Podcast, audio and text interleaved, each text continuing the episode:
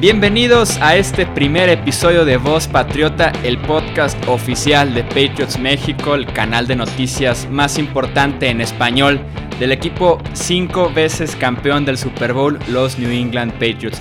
Mi nombre es Jesús Sánchez y es un placer darles la bienvenida a este primer episodio de Patriots México, específicamente Voz Patriota, como va a ser el nombre de este podcast que pueden escuchar en diferentes plataformas de podcast y también en el canal de Patriots México en YouTube.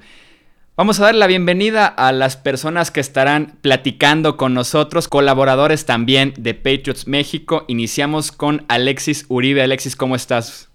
Hola Chuy, muy bien. ¿Y tú? ¿Cómo están todos? Muy buenas tardes, noches, depende de qué hora nos estén escuchando. Un gusto estar contigo y con todos ustedes. Muchas gracias Alexis. Y también tenemos aquí en este primer episodio a Iván Mendoza. ¿Cómo estás Iván? También muy bien. Buenas noches, buenas tardes. Un saludo para todos y pues vamos a, a empezar este proyecto que nos ilusiona mucho sobre todo para estar en contacto con, la gente, para tener un contacto más directo, ojalá que les guste.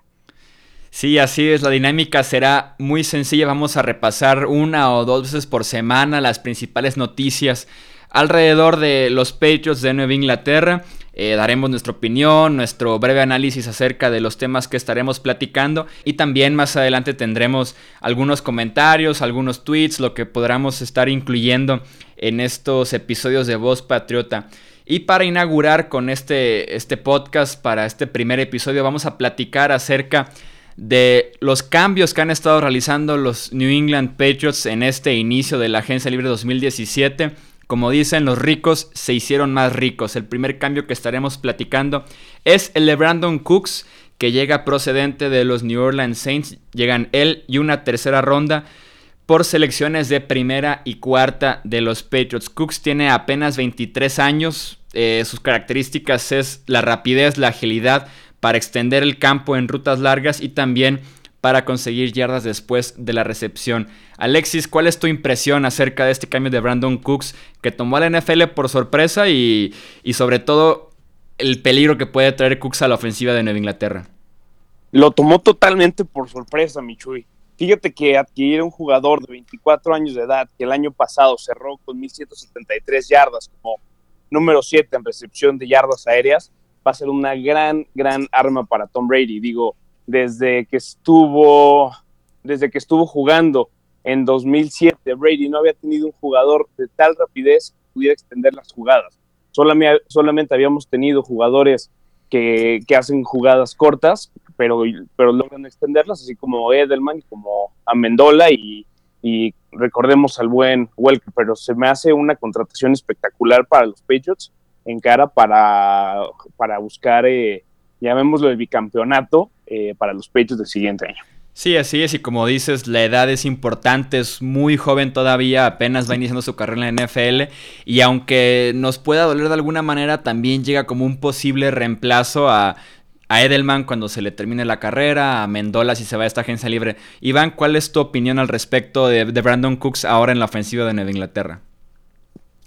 Pues sí, también, este, como comentan, la edad me parece muy importante porque hay que recordar que Julian Edelman ya tiene más de 30 años, mucho tiempo en el equipo. Eh, creo que puede dimensionar de otra manera el ataque. Es veloz. Eh, con Mitchell pueden hacer cosas interesantes. Se les olvidó mencionar a, a Chris Hogan, que también este, fue, fue un arma muy importante la temporada pasada y va a ser interesante a ver cómo plantean la ofensiva este año. Me parece que tenemos muchas alternativas, ya sea pases al slot, jugar este un poco con los running backs o, mandar este pases largos. Ahora sí Brady tiene arma de ofensiva. Sí, le da mucha dinámica a una ofensiva que si de por sí el año pasado fue bastante buena, ahora con Cooks en sus rutas verticales y también en lo que pueda hacer ya con el balón en las manos, va a ser una ofensiva todavía más peligrosa. Y tocando este mismo punto, en esta misma unidad, también llegó Dwayne Allen. y una sexta ronda proveniente de los Indianapolis Colts a cambio de solamente una cuarta ronda de Nueva Inglaterra. Dwayne Allen tiene todavía este año de contrato y dos temporadas más. Los Colts pagaron gran parte de esta extensión que le dieron hace ya dos años. Y el problema con Dwayne Allen por el momento es la salud. Llega como un reemplazo directo a Martellus Bennett. El problema es que solamente ha jugado una vez una temporada completa en la temporada 2012. Pero llega con un potencial enorme también eh, muy joven, tiene solamente 27 años. Y la principal característica que tiene Dwayne Allen es aparecer en momentos cruciales como es tercera oportunidad y también en la zona roja aprovechando su cuerpo. Ahora sí que su altura y también puede bloquear bastante bien. Alexis, ¿cuál es tu opinión acerca de, la llegada de Dwayne Allen? Fíjate que desde la traída de Gronkowski y Aaron Hernández, eh, los Patriots se han, se han destacado por tener buenos, buenas alas cerradas. Y digo, después de que Martellus Bennett decidió firmar con los Green Bay Packers, los Patriots creo que tuvieron eh, la, posición correcta de firmar a Dwayne Allen, ya que, pues imagínate, en 14 juegos la, temporada pasada sumó 35 recepciones, más de 400 yardas y 6 touchdowns. Eso quiere decir que es una arma más a Tom Brady en zona roja, que eso, como tú lo mencionaste, nos va a ayudar para para seguir buscando todas las victorias que, el equipo necesita. O sea, se me hace una excelente contratación. El único tema ahí, y, es, y es a lo mejor duda que yo, que yo les haría, es qué tan bueno es bloqueando, ya que Martellus Bennett hizo un excelente trabajo en la temporada, en la temporada anterior, justamente haciendo este, este tipo de tareas, ¿no? Que mucho se, mucho se vio gracias a, a los bloqueos. Sí, así es, y Allen sí tiene de alguna manera ese potencial para ser un buen bloqueador y, principalmente a comparación de Martellus Bennett que antes de convertirse en agente libre estaba pidiendo de 9 a 10 millones anuales. Allen solamente gana 5 este año y 5 en 2018, así que es una opción mucho más barata para los Patriots y, y como bien dices puede traer un arma nueva a Nueva Inglaterra. Iván, tu opinión acerca de Dwayne Allen llegando a los Pats en este cambio con los Colts. Bueno, pues a mí también me parece una buena contratación porque lo veo como un, ala cerrada muy, muy segura, pero sí pondría como que entre signos de interrogación lo que viene siendo el tema de, de, su salud, porque es algo que nos aqueja mucho en esa posición. Ya todos sabemos lo que ha pasado con Rob. No es garantía de que lo vas a tener toda la temporada, entonces si se llegaran a lesionar los dos, yo pienso que es importante ir por, por otro jugador, otro ala cerrada en el draft. Entonces no sé si, si sea la estrategia de los Pats quedarse con, con, ellos dos como principales alas cerradas o vayan a buscar a alguien más. A mí sí me gustaría que, que se buscara a alguien más como una tercera opción por, para en, algún caso fatídico de que se de, tener este, bajas en esa posición que no quede totalmente descubierta. No sé qué, piensen ustedes en cuanto a ese tema de, la salud de los dos alas cerradas. Yo creo que los Patriots siento que deben de buscar manos jóvenes en el draft. Creo que es algo que a Bill y a, y a, la organización de los Patriots les ha faltado en los últimos, en los últimos drafts en cuanto a receptores. Digo, eh, Bill no se caracteriza por ser un coach que tiene buenas selecciones en cuanto a receptores. Lo hizo muy bien Brandon Mitchell el año pasado, pero, pero sí no estaría de más buscar una ala cerrada joven en este, en este draft. No sé ustedes qué opinan. Sí, y sobre todo porque en el draft viene una clase bastante interesante de alas cerradas, tanto en la primera ronda como en rondas posteriores sí viene un talento importante que por lo menos se puede encontrar por ahí de la tercera, cuarta ronda y que acompañe como bien dicen a Gronkowski, Allen en su desarrollo y en el caso de alguna lesión pueda levantar la mano, ¿no? Porque como tal la profundidad en la posición no se tiene actualmente, se está cargada obviamente hacia el talento de, titulares, pero sí en la profundidad no se cuenta con eso actualmente y no estaría nada descabellado que a pesar de que está Dwayne Allen actualmente ya en la ofensiva con los, con los Patriots, pensar en otra opción en, en ala cerrada.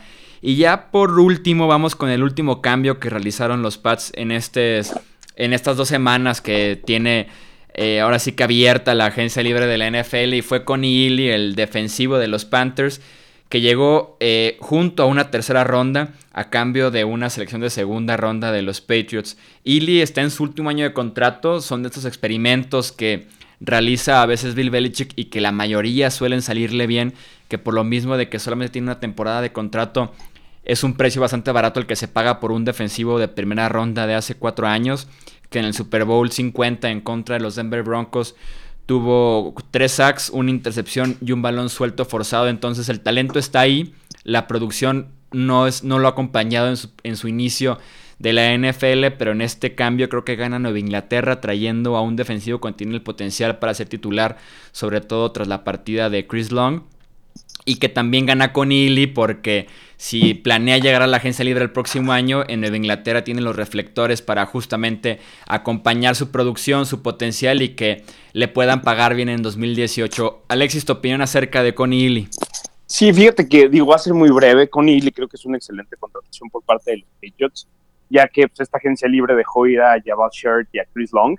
Entonces creo que le va a ser una gran ayuda junto a Lawrence Guy, que también eh, quizá comentaremos un poco de él más, eh, más adelante, pero creo que son excelentes adiciones al, al, equipo y ayudarán mucho a la defensiva, sobre todo al pass rushing, que, que puede ayudar muchísimo, que es algo que nos faltó la temporada pasada. Iván, ¿cómo ves tú la llegada de Connie Ely? Sí, igual de acuerdo con lo que comentas tú y lo que comenta Alexis, es el tipo de, de movimiento que suele hacer Bill Belichick, contratar a alguien este, barato, entre comillas, un jugador que te puede rendir mucho.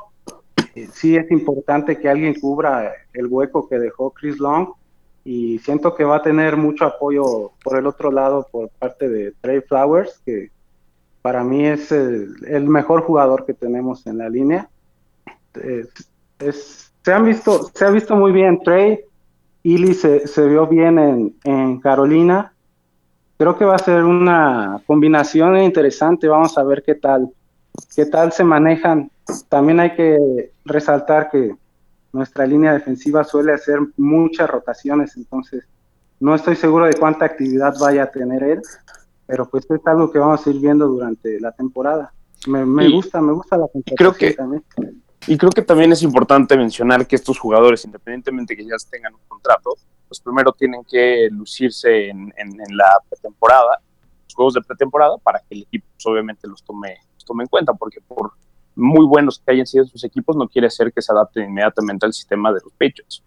Sí, hay ejemplos que, que nos dicen justamente eso, ¿no? De lo difícil que puede ser a veces adaptarse y cómo brillan en otros equipos y llegando a Nueva Inglaterra es más complicado, pero también es importante destacar que se trae talento y se trae talento joven. Con Neely también es joven, Lawrence Guy es joven, Malcolm Brown, Trey Flowers, entonces se está, poco a poco renovando eh, la defensiva, en este caso la línea defensiva. Entonces también es importante, a pesar de, de, ser equipo campeón, mantenerse joven y mantenerse competitivo mientras esté Tom Brady en los controles de la ofensiva. Vamos a tocar un tema que ha sido de lo más polémico en la última semana en Nueva Inglaterra, además de todo lo que ha sido la burbuja de Jimmy Garoppolo, y es el posible cambio que se discute actualmente según reportes con los Saints por Malcolm Butler. Según los reportes de diferentes eh, cadenas de televisión y de diarios, sitios de internet en Boston, indican que los Saints y Butler ya están negociando un contrato si se llega a completar un posible cambio con los Patriots. El problema aquí es que Nueva Inglaterra está pidiendo la selección global número 11, que es la que tienen los Saints originalmente su posición de draft, mientras que Nueva Orleans solamente quiere entregar la 32, que es la que los mismos Patriots mandaron a cambio de Brandon Cooks. Aquí la pregunta es muy sencilla. ¿Debe Nueva Inglaterra cambiar a Malcolm Butler? Para mí es un rotundo no, pero primero los escucho ustedes, compañeros. Para mí también siento que es un rotundo no. Creo que la adición de Gilmore a, a la defensiva esta, esta temporada baja y, en conjunto con Butler, creo que en cuanto a la secundaria estaríamos totalmente cubiertos junto con Harmon, con Ryan y con, eh, perdón, con Ryan y, y con este McCarthy. Creo que, creo que tendríamos una muy buena defensiva secundaria y para mí sería un, un, un, error dejar ir a Malcolm Bolter después de haber jugado tan bien, con tan poco dinero, las últimas dos temporadas. Mira, yo siento que el tema no raya en, en que si es un error o no dejarlo ir. Eh, yo lo había comentado antes, yo siento que el jugador no está a gusto y está buscando precisamente por eso más opciones fuera del equipo. Mm, yo no creo que sea buena opción dejar a alguien que no está contento que puede llegar hasta quebrar el vestidor. Entonces, igual, este, yo siento que los Pats están como buscando algo muy alto como la número 11, que tal vez Nuevo Orleans no se les va a dar, pero si yo estoy consciente de que el jugador no está contento dentro de mi equipo y me van a dar de regreso mi selección de primera ronda, yo lo dejo ir sin ningún problema.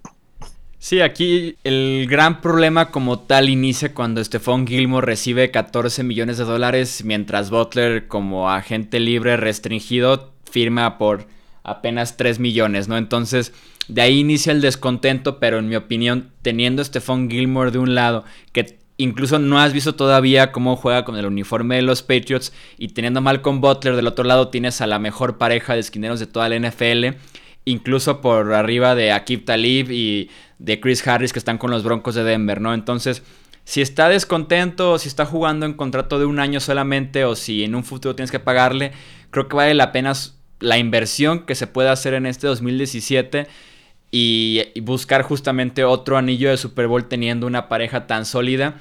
Y si mantienes también la parte de atrás, como decía Alexis, en los safeties a McCurry, a Chong y a Duron Harmon, si tienes fácilmente la mejor secundaria de la NFL. Y la última vez que Nueva Inglaterra tenía esta condición en la liga fue en 2014 cuando llegó Reeves, cuando llegó Brandon Browner y se tenía la mejor secundaria y se tuvo al final de, del año otro anillo de Super Bowl, ¿no? Entonces creo que sería un error cambiarlo por lo menos mientras la ventana del Super Bowl está ahí, está abierta todavía para ganar otro anillo y creo que este problema se puede resolver si Nueva Inglaterra está dispuesto con los casi 30 millones que quedan de espacio salarial a pagarle a Malcolm Butler como lo hizo con Stephon Gilmore entre 11 y 14 millones de dólares anuales, sí invertirías mucho en una secundaria solamente en una posición, la de esquinero, pero creo que en la NFL de hoy lo vale y más porque tienes muy balanceado el resto del roster y te permite hacer un movimiento como tener dos esquineros muy bien pagados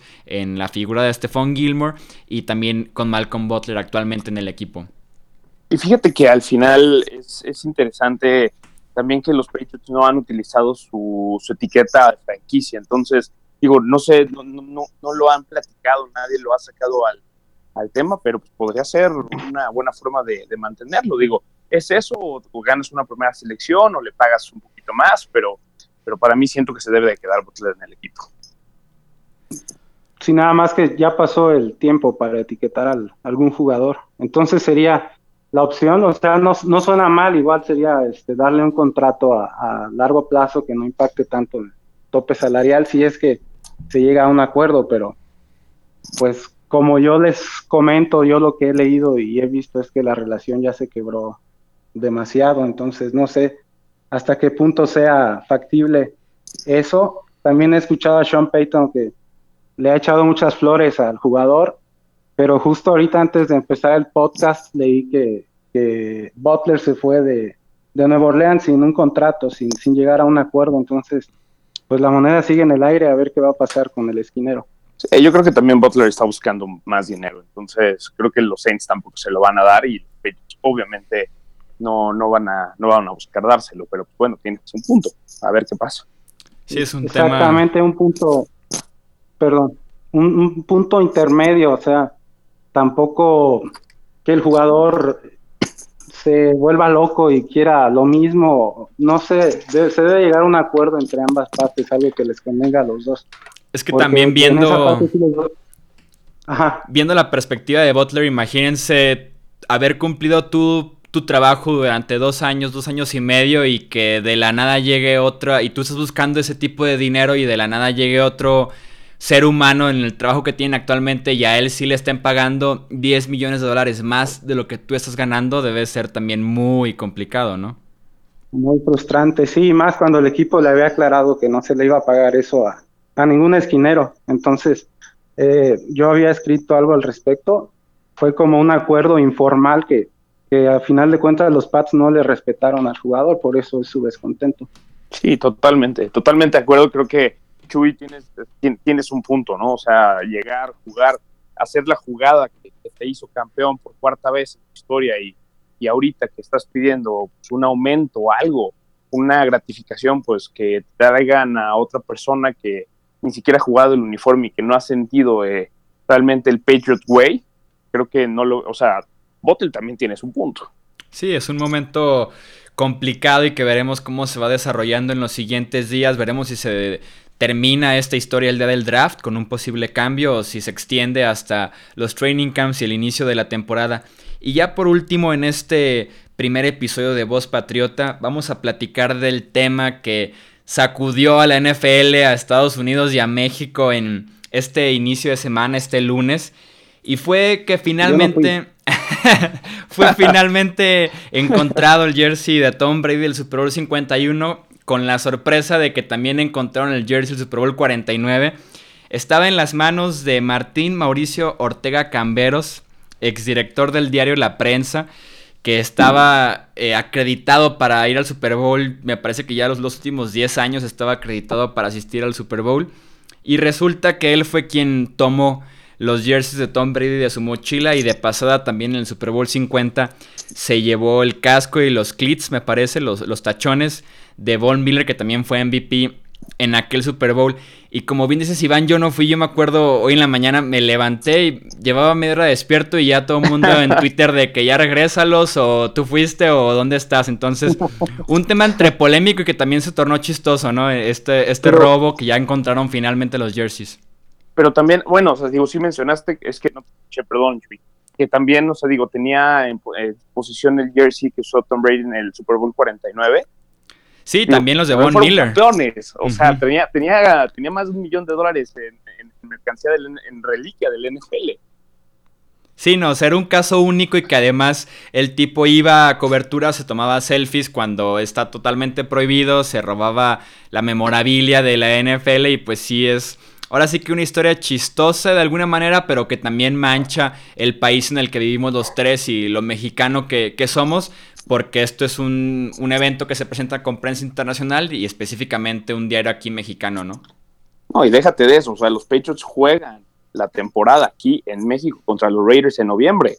O sea, es, es algo fuerte que no solamente afecta ahorita, sino afecta la credibilidad de un país y de todos los aficionados que, que nos gusta este deporte y que hace pensar a la NFL si es bueno o no eh, traer a la NFL. Digo, yo sé que eso no está en, discusión de que la NFL va a regresar a México por un jersey robado, pero, pero al final sí afecta mucho la imagen que, tenemos como país. ¿Tú cómo lo ves, Iván? Mm, pues sí, o sea, lamentablemente por una persona, es lo que leí, mucho el día de hoy de que el día fue el mexicano quien lo hizo y como comenta Alexis, pues va a venir la liga para acá. El año pasado hubieron ciertos incidentes mm, que también como que mancharon un poquito el partido. Entonces, pues sí me parece lamentable lo que hizo este sujeto. Y quién sabe qué más cosas tendrá, porque hace poco vi una fotografía del Super Bowl 42, de las que sacaron hoy. Entonces ya tiene 10 años yendo a Super Bowls y metiéndose a los vestidores. Esa fotografía era con Brandon Jacobs de los Gigantes. Entonces, pues eso es lo que se le descubrió ahorita. Nosotros no sabemos si tenga más cosas. Este fulano, gracias a Dios, este, pues ya dieron con él, ya sabemos quién es. Y se me hace extraño también de la liga que haya pasado desapercibido esto, porque imagínate la celebración después de, del Super Bowl, cuánta gente hay dentro del vestidor para que nadie lo haya visto, nadie se haya dado cuenta, pues sí, es un profesional que nos diga cómo le hizo. para también tener... la PGR habían entrado a su domicilio y que por eso recuperaron los dos jerseys. O sea, digo, no sé si los haya tenido colgados o en la entrada o, no sé de qué manera, o sea, al final, pero al final, pero el chiste es que el NFL ya los tiene. Autoridades mexicanas participaron en el rescate, entre comillas, de, estos jerseys, pues eh, de alguna manera tuvieron que haber entrado a su casa o algo. Digo, si no hubieran otras cosas, lo hicieron de la vista gorda, no lo sabemos. Sí, según lo que yo estaba leyendo hoy por la tarde, sí era que la PGR en conjunto ya con el FBI catearon la casa y se encontraron un cuarto totalmente lleno de memorabilia del NFL que este tipo había recaudado. desde compras hasta en este caso eh, pues los robos que estaban autografiadas, muchos, muchos artículos que él conseguía estando en vestidores, estando en ruedas de prensa. Y, y sí, o sea, se cateó y los equipos de la NFL sí, de alguna manera, los que tengan algo perdido ya empezaron a preguntar si por ahí no se lo encontraron. Y a mí lo que me gustaría destacar de este tema fue el tweet que publicó Mark Ingram, el corredor de los Saints. No sé si, si lo vieron que dice, eh, ¿sabes que eres realmente el GOAT, el mejor de todos los tiempos? Cuando tienes a la NFL, al FBI, a la DEA, todos buscando tu jersey. El, jersey, el jersey, de cualquier, otro, de cualquier otro jugador lo hubieran dado por perdido y listo, ¿no? sí, sin duda. Gran tweet. Sí, entonces ahora sí que un, tema que dominó las noticias de diarios nacionales y también internacionales, este tema de, de, los jerseys, pero como bien dices Alexis, cada uno estaba evaluado en 500 mil dólares, entonces ya regresaron a la casa de Brady, o ya van a regresar por lo menos cuando se compruebe la autenticidad y otros temas relacionados a eso, un valor de un millón de dólares de regreso a la, a la residencia de Tom Brady. Sí, sin duda, y además, o sea estaba, estaba, o sea, digo, no sé, no sé ustedes, pero yo estuve leyendo noticias dentro del ámbito deportivo y noticieros o medios que no cubren deportes y estuvieron hablando también de eso. O sea, realmente fue un tema que impactó eh, a nivel nacional e internacional, pero en cuanto a noticia, no solamente deportiva, en cuanto a noticia, o sea, es, es algo brutal. Sí, se volvió muy viral el tema. Este, incluso también el fulano este, tenía un jersey de Kurt Warner, no sé si leyeron también la historia, y tuvo el descaro de ir con el jugador a que se lo autografiara y cuando se lo iba a firmar, él le dijo, este jersey es tuyo, y que Kurt se quedó como diciendo, ¿cómo es que tú lo tienes? Pero ya no, no aclararon más del tema. O sea, es, aparte del robo, es como bastante descaro por parte de, del fulano. Este tipo, hijo. Sí, para Muy mal. esas cosas. Muy mal que haya manchado el periodismo de esta manera. Pero bueno, ni hablar. Sí, no, ahora sí que la noticia que, como bien dicen, dominó el día, pero que finalmente ya se pueden quitar ese peso de encima de las autoridades, tanto NFL y como ya vimos, mexicanas y estadounidenses, con, al encontrar finalmente estos dos jerseys de Tom Brady. Y con esto ponemos de alguna manera el cierre a este primer episodio de Voz Patriota, el podcast de Patriots México. No olviden suscribirse en las plataformas en las que estaremos publicando este podcast, en el canal de YouTube y sobre todo seguirnos en redes sociales, en los canales oficiales que tiene Patriots México, en Twitter, en Facebook y en Instagram. Nos pueden encontrar específicamente como Patriots México. Ahí podrán unirse a la comunidad de Patriots aquí en nuestro país, también de otros países que hemos estado incluyendo a lo largo de los años y enterarse claro de todas las noticias de este equipo ya cinco veces campeón, así como análisis y opiniones de sus colaboradores, que en este caso estamos aquí tres de ellos, Iván Mendoza, Alexis Uribe y yo Jesús Sánchez, y que en otros episodios estaremos platicando con otros colaboradores de Patriots México. Ahora sí que la dinámica va a ser muy relajada en este podcast y que tenemos la intención de, grabarlo de una a dos veces por semana y también aparecer de vez en cuando con diferentes invitados y colaboradores dependiendo ahora sí que de, la disponibilidad de cada uno. Así que en nombre de Iván Mendoza, de Alexis Uribe, yo soy Jesús Sánchez. Este fue el primer episodio de Voz Patriota y esperen el siguiente capítulo que puedo ofrecer este podcast de Patriots México. Hasta luego.